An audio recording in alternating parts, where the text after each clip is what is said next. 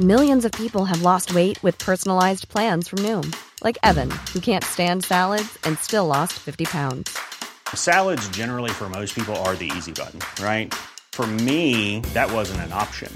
I never really was a salad guy. That's just not who I am. But Noom worked for me. Get your personalized plan today at Noom.com.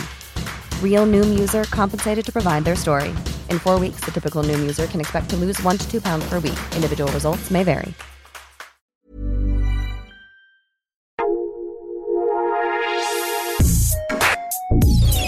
Escucha la opinión de Sergio Sarmiento, quien te invita a reflexionar todos los días con la noticia del día.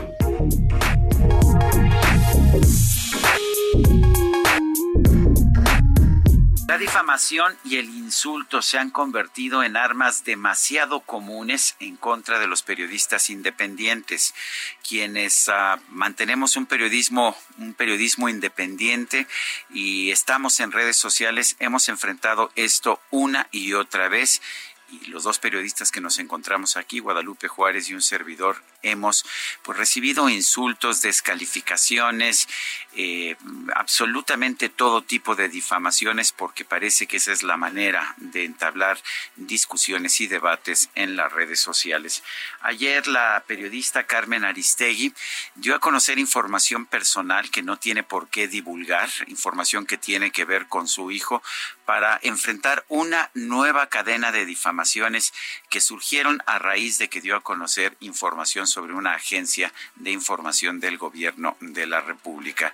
Y bueno, lo que hubo fue un ataque concertado, un ataque de trolls y de bots para difamarla y para atacar su integridad.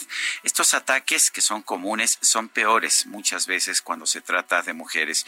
Yo quiero aquí manifestar mi total solidaridad con Carmen Aristegui y mantener la posición de que si algo se va a discutir, que todo se puede discutir en la vida, se discuta con entereza, se discuta con honestidad, se discuta sin insultos y sin descalificaciones.